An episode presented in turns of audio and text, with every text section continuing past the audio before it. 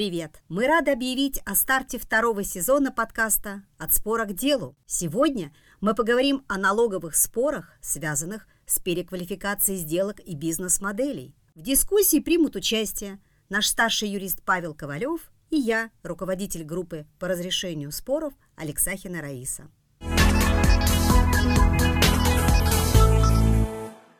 Юридическим основанием для переквалификации для цели налогообложения является 45-я статья Налогового кодекса, которая позволяет налоговому органу при осуществлении им контрольных функций давать оценку не только нашим налоговым обязательствам, но и оценивать финансово-хозяйственные операции и сделки и, да, и статус наш для цели налогообложения. И, соответственно, если в результате такой оценки налоговый орган приходит к выводу о том, что наша сделка, операция или статус не соответствует заявленным, то 45-я статья Налогового кодекса предусматривает возможности налогового органа сделать переквалификацию, исходя из существа операции, сделок или статуса и на основании данной переквалификации для цели налогообложения сделать корректировки и наших налоговых с вами обязательств. Ну а в некоторых случаях и привлечь нас к налоговой ответственности, либо, если содержатся признаки а, состава преступления, передать информацию в правоохранительные органы.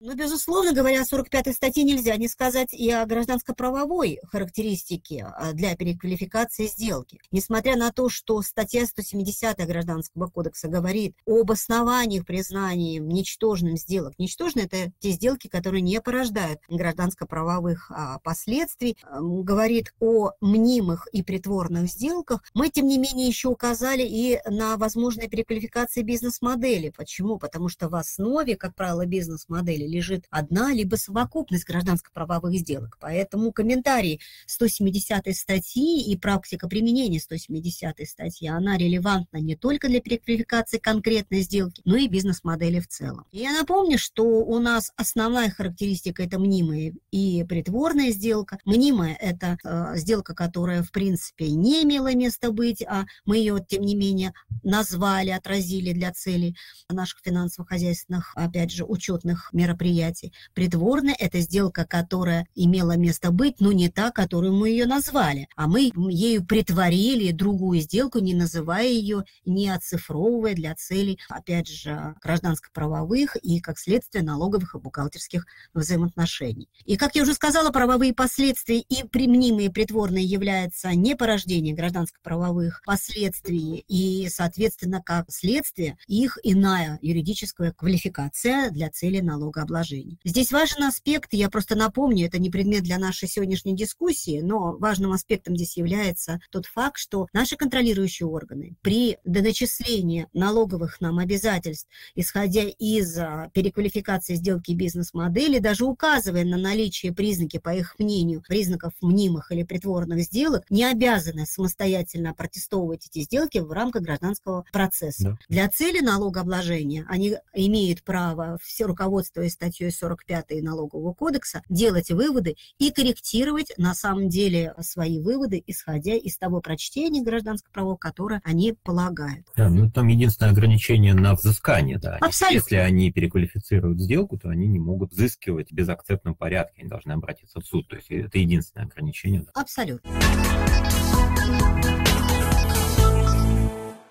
Ну и когда мы говорим о триггерах переквалификации, мы для вашего удобства сделали примерный перечень тех оснований, которые, э, ну, скажем так, лежат на поверхности и могут являться, как мы это называем, триггерами для переквалификации. Нет, не основания, конечно, не безусловные выводы, которые являются так называемыми прям э, черно-белыми, при наличии которых абсолютно точно сделки будут переквалифицированы. Нет, именно триггеры, то есть что такое? То есть те, скажем так, аспекты, которые привлекут внимание для того, чтобы а, более внимательно посмотреть на эти наши взаимоотношения. Опять же, мы даже на примере первого буллетпоинта взаимозависимости сторон мы с вами видим, что взаимозависимость, она никогда не являлась самостоятельным дилбрейкером для того, чтобы вменить мне какие-либо дополнительные доначисления. Но в своей совокупности они могут а, послужить, ну если не стартапом для повышенного внимания со стороны контрольных органов и проведения дополнительных мероприятий по изучению наших финансово-хозяйственных взаимоотношений, но и в совокупности действительно дать квалификацию, каковы были правоотношения а, и какая была цель. И здесь, конечно, среди прочих триггеров нельзя не сказать, это суммы сделки, которая в первую очередь влияет на налоговую нагрузку или на налоговую экономию. И здесь надо сказать, что вот, вот когда мы говорим про значительные суммы, я хочу сразу обратить ваше внимание, что тоже этот критерий не является безусловным. На, на практике встречается ситуация, когда мы не учитываем расходы по какой-либо сделке для цели налогообложения. Но, пометуя статью 2 Гражданского кодекса, пометуя 54.1, статью 54.1 Налогового кодекса, принципиальный лейтмотивом которым является указание на добросовестное отправление правами и обязанностями страны хозяйствующих субъектов,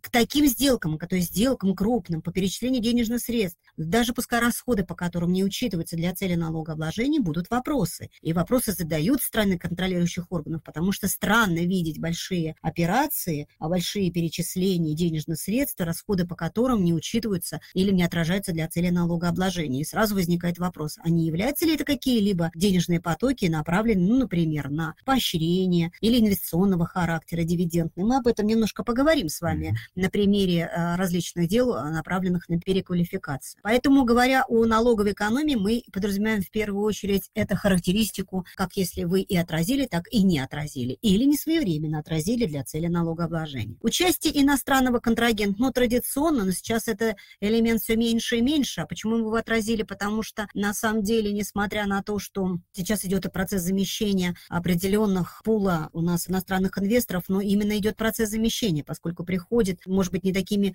усиленными темпами, но все-таки идет этот процесс замещения на других инвесторов. Это первый момент. И второй момент, это не обязательно дальние зарубежье, это и ближние зарубежье. И третье, в любом случае опыт, который мы имеем в отношении переквалификации сделок или операций, или бизнес-моделей с участием иностранных наших коллег, он, безусловно, мы уже видим это на практике, да, Паша, он абсолютно применим и для наших российских сделок, а, да. в том числе и бизнес-моделей. Участие в спецрежимах, долго говорить здесь не буду, но это один из триггеров в отношении более внимательной проверки наших, а, собственно, договорных участников, потому что, как правило, чаще всего это приводит к тому, что мы а, видим в цепочке некую налоговую экономию за счет вот такого искусственного. Вообще, я хочу сказать, что эта тема сейчас становится очень популярной с точки зрения просмотра наших отношений с участниками, которые имеют различные налоговые режимы.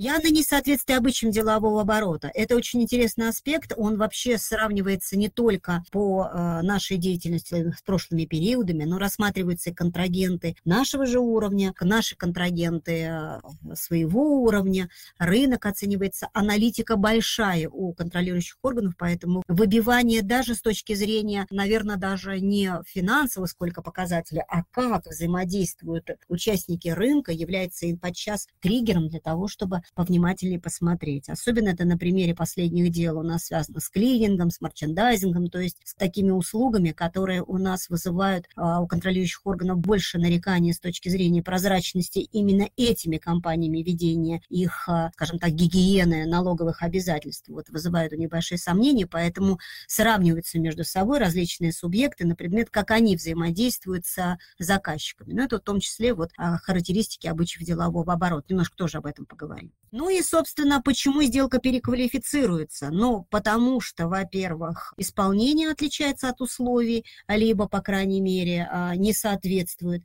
И здесь речь же не идет, да, Паша, о том, что налоговые органы цепляются, а вот ребята не заполнили отчеты, которые у вас предусмотрены договором, или там у вас нету всех формуляров, которые договоры. Да, да, это здесь не об этом. Не об этом. Вот об этом, о чем вы говорите, это, наверное, последний пункт. Это Абсолютно. Вот формальные парки сделки. А здесь именно речь идет о совсем другом, о том, что явно исполнение не соответствует форме той сделки, Абсолютно. которая была выбрана. Причем мы каждый раз вас на это ориентируем, и еще раз хотим подтвердить, что речь идет не о тотальном, хотя такие вещи тоже встречаются, не о тотальном притворении а, одной сделки другой, а именно при наличии каких серьезных элементов. То есть суды, сейчас очень много практики, они подчеркивают, что в основном сделки идут комплексного характера, включающие в себя элементы нескольких договоров, поэтому часто большие какие-то поступления, ну вот, собственно, они могут и притворять или не соответствуют тем, тому содержанию, за что mm-hmm. происходит перечисление. Деловая цель, ну, не очевидно, это мы тоже с вами на примере покажем. И надо, знаете, мы когда анализируем практику или беседуем с теми же самыми контролируемыми органами, когда они нам, с нами делятся информацией в целом, что происходит а, сейчас в отношении реализации рискоориентированного подхода, нам иногда кажется, что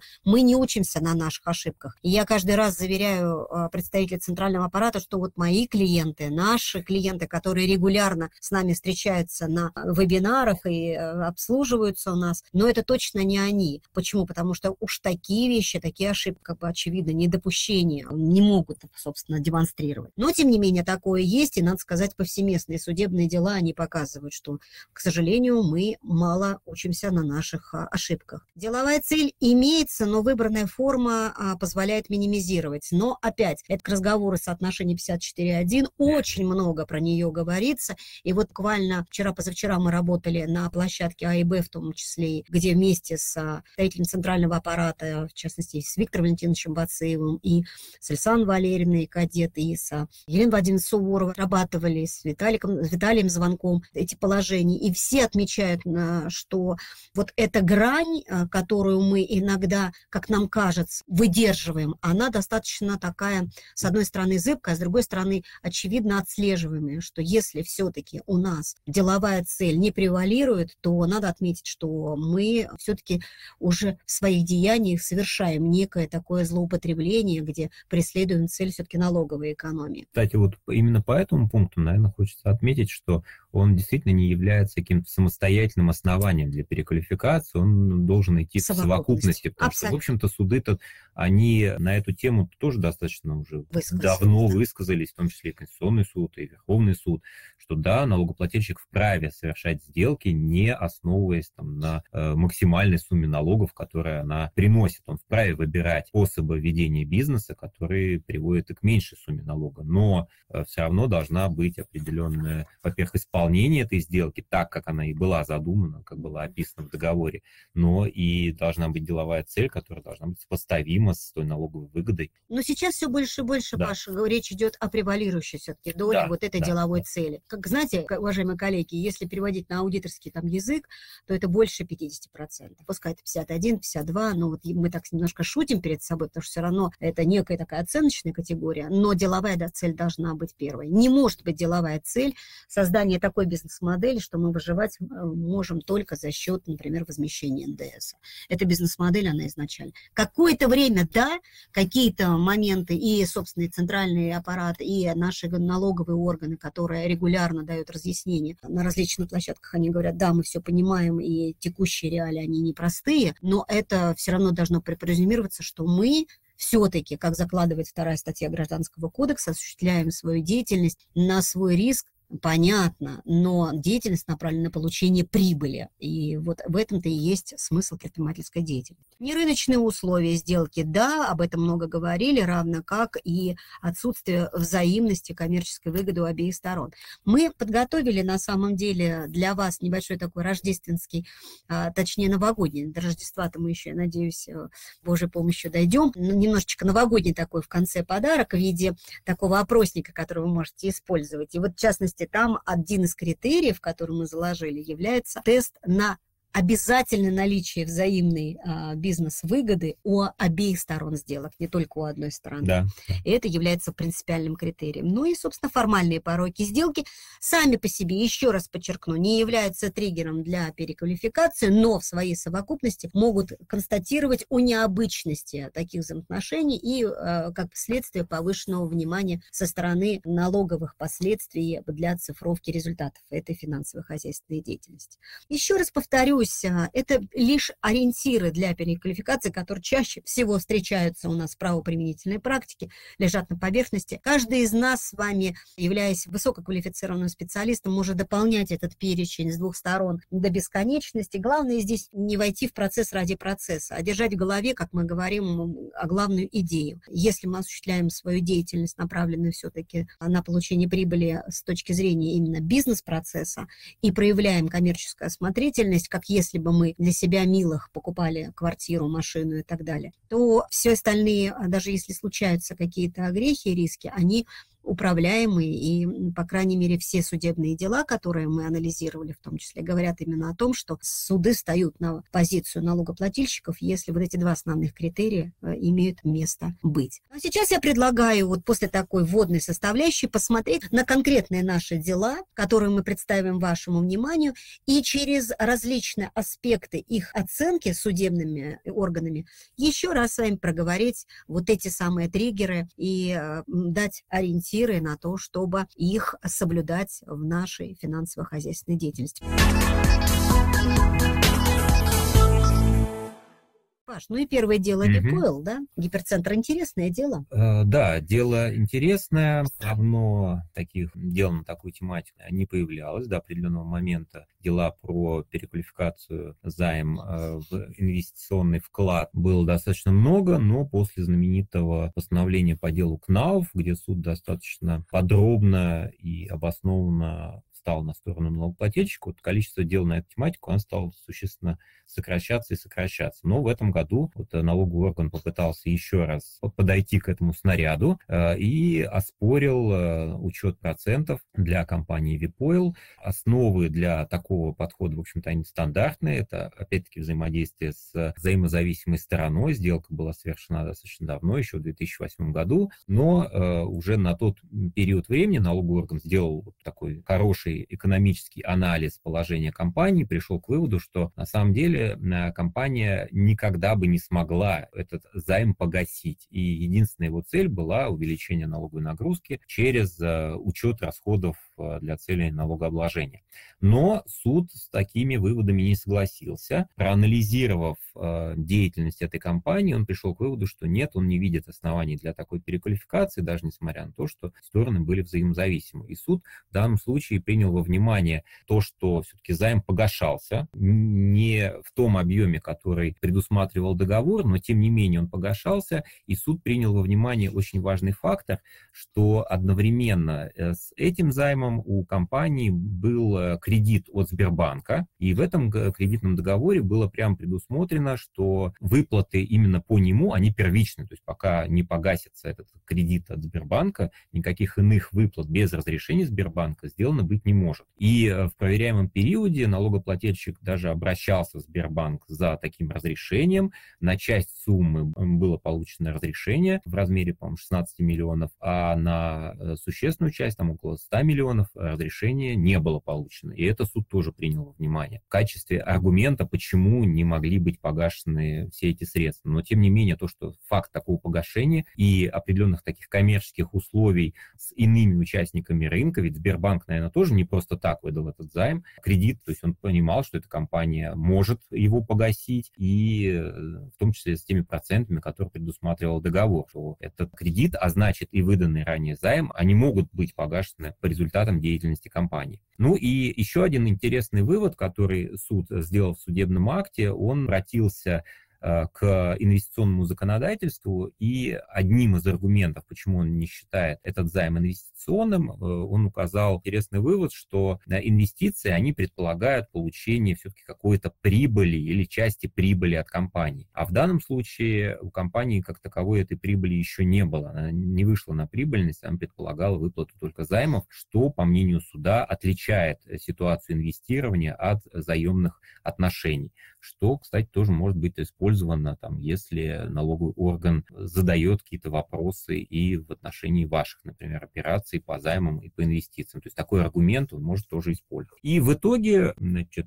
суд не поддержал э, налоговый орган и э, признал доначисления незаконными. Ну, это, это отлично, это да. на самом деле прекрасно. С точки зрения, опять же, ну, не только самого факта положительно, у нас теперь, знаете, друзья, каждый судебный кейс, который в пользу налогоплательщика, это на вес золото, что называется. По крупинкам собираем их, как э, драгоценности в корону. Ну и самое главное, это возможности использования этих аргументов. Хотя надо признать, что сейчас, к сожалению, судебная правоприменительная практика настолько не востребована или там глуха к прецедентам, которые мы приводим с точки зрения как иллюстрация единообразного подхода, что пока мы, что называется, находимся в стадии просто собирания вот этих драгоценностей в наши короны. Ну и тем не менее, понимаем, э, что практика у нас развивается. Следующее дело, о котором мы хотели с вами поговорить, дело рудник «Западные ключи». Интересное дело. Оно интересно своей, знаете, как палитрой аргументов, которые использовали стороны в этом процессе, ситуации, разбитые по времени. И, знаете, мне понравилась, Паш, э, аргументация судебного органа в mm-hmm. этом деле, который не поскупился рассказать свое видение в отношении и понятия инвестиционной сделки, и понятия характеристики займа, и соотношения полномочий налогового органа, а самое главное, переквалификации для налоговых целей, как это влияет на гражданско-правовую составляющую этой mm-hmm. сделки. Надо сказать, что, в принципе, по этому делу фабула, она очень проста. Был э, от стопроцентной материнской э, компании был предоставлен в свое время займ, который использовался исключительно как мне понравилось в этом деле сказано, на осуществление основной уставной деятельности, которая связана была с разведкой и, собственно, э, развитием этого рудника. То есть на основные там уставные деятельности был потрачен.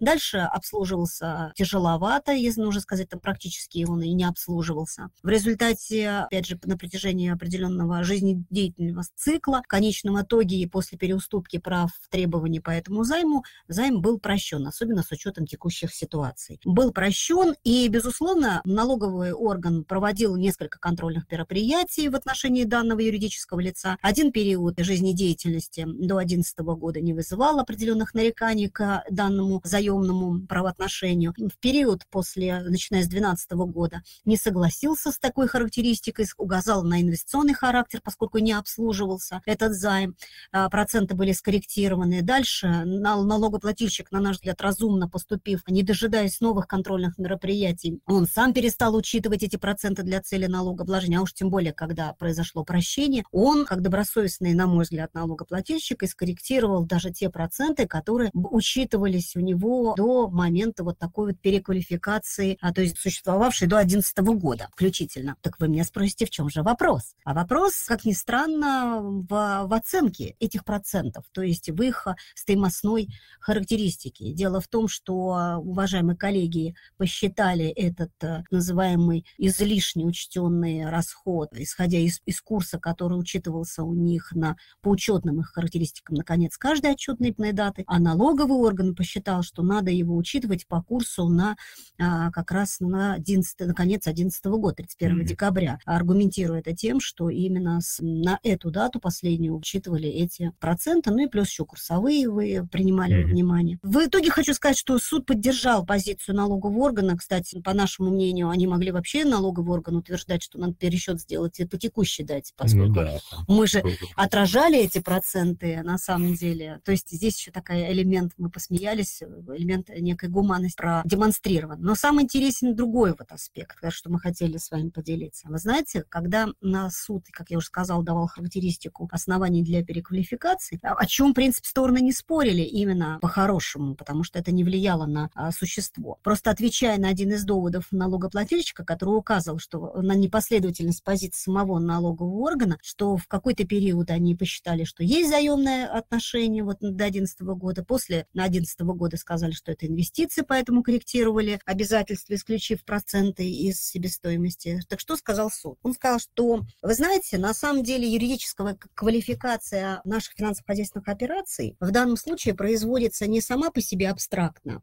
а налоговым органам при осуществлении им контрольных механизмов для цели правильности определения действительных наших налоговых обязательств на конкретный период а, их проверки. Соответственно, если налоговый орган, проводя характеристику наших пускай длящихся правоотношений, пришел к выводу, проверка у нас проходит в том числе на основании выборочной характеристики и требований документов, приходит к выводу, что а, есть основания для переквалификации именно для налоговых целей, то это не означает, что эти выводы надо распространить как на прошлые периоды, так и на будущее, исходя из всего жизненного цикла этой операции. Надо смотреть эти выводы применительно к конкретным оценкам за конкретный период и как это в периоде существования контрольных механизмов, контрольных действий со стороны контролирующего органа. В этой связи тот факт, что займы, по мнению, опять же, общества, признавались таковыми до 2011 года, а после 2012 года они не стали признаваться налоговым органом в качестве заемных, не нивелируют сами выводы контролирующего органа, поскольку, как указал суд, они это делают, во-первых, а, для цели налогообложения, и, б, на основании конкретного анализа периода, который входит в периметр, в данном случае, в периметр предмета контрольных мероприятий, данном случае выездной налоговой проверки. Согласиться с этим выводом или нет, это уже на ваше усмотрение, но вот такая характеристика и, наверное, высказывание, что налоговая переквалификация, она все-таки отлична от гражданско-правовой квалификации и на суть а, правоотношений за периоды, когда она не была оспорена налоговым органом, оно не влияет. Но вывод мы решили вам подсветить, что поскольку он достаточно интересен.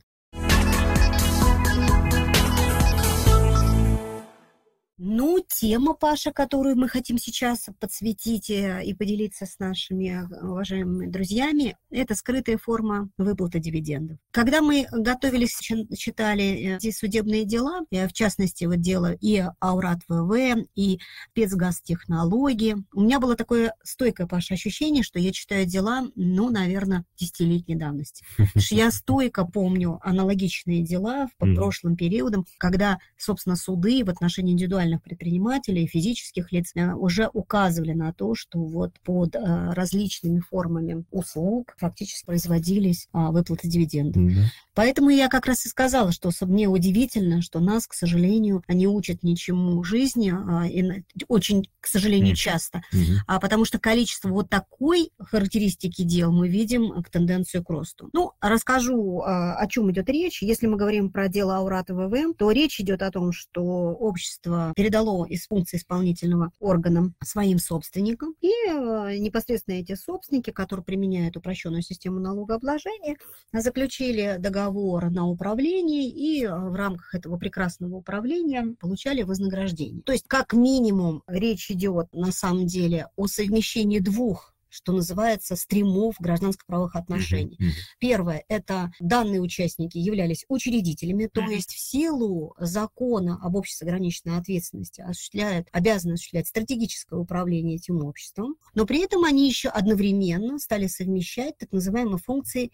исполнительного органа, mm-hmm. то есть операционного управления этими юридическими лицами. Вы мне скажете, можно это сделать или нельзя? Конечно, можно, юридически это позволительно. Но, пометуя, да, Паш, наш с вами как бы систему триггеров. Как только у нас накладываются, дополнительно усложняются наши взаимоотношения, тем более взаимозависимыми лицами, а на лицо взаимозависимость, это означает повышенное внимание к таким правоотношениям и умение, а я вам скажу, как юрист, кандидат юридических наук, который много лет практикует, иногда провести параллели, отличия между операционным и стратегическим управлением не всегда бывает легко, принимая во внимание, что наши акционеры очень часто, это специфика, кстати, нашего российского российского бизнеса очень часто непосредственно принимают решения и, в, скажем так, осуществляют операционное управление, несмотря на то, что таких полномочий у них в силу закона об ООО или акционерных обществах нет. Но так или иначе, за два года они получили вознаграждение в размере около 300 миллионов. И эти расходы, какая прелесть, что были еще учтены для цели налогообложения. То есть не только они были обложены по 6%, но еще у этих физических лиц, но и были учтены для цели налогообложения. Ну и что, конечно, налоговый орган не мог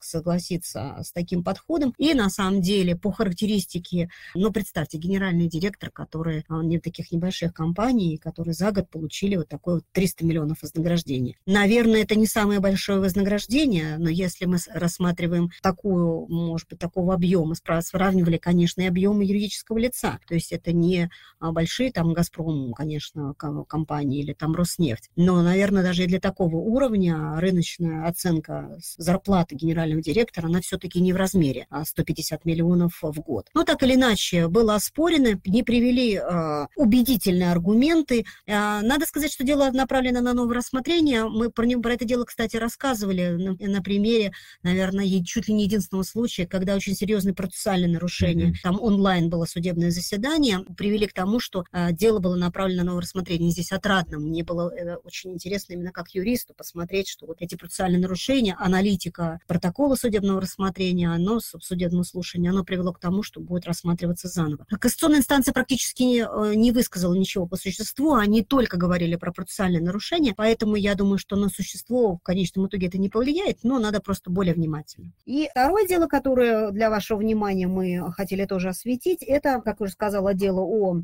спецгазтехнологии. Там речь идет о другой форме взаимоотношения с акционерами, это заемных операций. Mm-hmm. Прослеживали, опять же, судьбу, как мы говорим, гигиену гражданско-правового взаимоотношения по обслуживанию этого займа. И в совокупности факторов, которые анализировал, суд не согласился в данном случае с позицией общества, которое настаивало на все-таки существовании именно заемных отношений с собственником, и пришли к выводу, что это была тоже скрытая форма выплаты дивидендов. Mm-hmm. Насколько в данном случае надо сказать, что это тренд? Тренд однозначно, могу сказать, а, заключается в том, что как только, как я уже сказала, у нас идет совмещение, запараллеливание наших финансово-хозяйственных отношений с нашими взаимозависимыми лицами, либо просто с нашими контрагентами, которые, и мы видится несколько таких вот разных а, разнонаправленных потоков, конечно, эти потоки, эти сделки рассматриваются более внимательно, принимая во внимание, что они по своей характеристике могут иметь различные налоговые последствия, то бишь как учитывание процентов для цели налогообложения, либо все-таки как выплата дивидендов, как следствие неучет этих расходов а, для цели налогообложения общества. Поэтому принципиально здесь в качестве триггера это не только, как уже говорила, взаимозависимость, а именно внимательное, наверное, отношение цели на момент заключения этих отделок, зачем это нужно. И главное, второй момент, это отслеживание их а, судьбы в отношении, ну, как бы, обслуживания. Да, решение суда по этому делу, там, конечно, было совсем плохо с исполнением, то есть не был не возвращен этот займ, проценты не начислялись, он не был пролонгирован, хотя был установлен срок окончания сделки. Более того, там были какие-то странные ситуации, что вообще проценты начислялись до того, как он был выдан. То есть там ну, какое-то полное такое несоответствие договора фактическим отношениям. Скорее, наверное, необыч, необычное вот это вот э, начисление процентов до заключения mm-hmm. займа. Это, это достаточно необычная тема, она присуща не нашему праву как таковому. Мы видели такие займы, которые подчинены иностранному праву, есть такое, такая характеристика, но это крайне относится к крайне необычным сделкам, mm-hmm. поэтому mm-hmm. вот это все, как мы говорим, сдетонировало. Да, да. Давайте поговорим с вами традиционно об агентских взаимоотношениях тоже, да, плеяда угу, переквалификации. Угу. Паш, тебе ну, слово. Ну, тут скорее э, речь идет о дроблении в большей степени, да, там сама сделка была агентская, но, по сути, суд пришел к выводу, что компания искусственно выделила из э, себя функцию по закупке в отдельное юридическое лицо, заключила с э, новым юридическим лицом договор агентский, чтобы перезакупкой занималось э, вот, вот это юрлицо но по факту, на что обратил внимание суд, ничего не поменялось. То есть все существовало так, как было до этого. Те же самые люди общались с теми же самыми поставщиками, никаких новых поставщиков не появилось. Цены закупки также не поменялись, хотя компания заявляла, что целью выделения данной функции в отдельное юрлицо было получить более выгодные цены, но по факту этого не произошло. Но при этом расходы на этот вот агентский договор, они почему-то стали в 17 раз превышать те расходы, которые были в рамках одного юридического лица. То есть, опять-таки, да, может быть, для нового юрлица и имел какой-то смысл для заключения договора агентского, но для самого налогоплательщика, ну, он, по сути, получал только убытки от этих операций, и для него никакой бизнес-цели в этом не было. И также, опять-таки суд э, принял во внимание, что новое юридическое лицо, оно не заключало схожих договоров с другими контрагентами, то есть оно взаимодействовало только с нашим налогоплательщиком, и по сути этот бизнес оно не развивало. И вся эта совокупность эм, обстоятельств, оно привело к выводу, что операции на самом деле были искусственные и были направлены только на то, чтобы вывести э, доходы из прибыльного налогоплательщика и учитывать эти доходы компании, которая стояла на упрощенке рынке и экономить на налогах исключительно.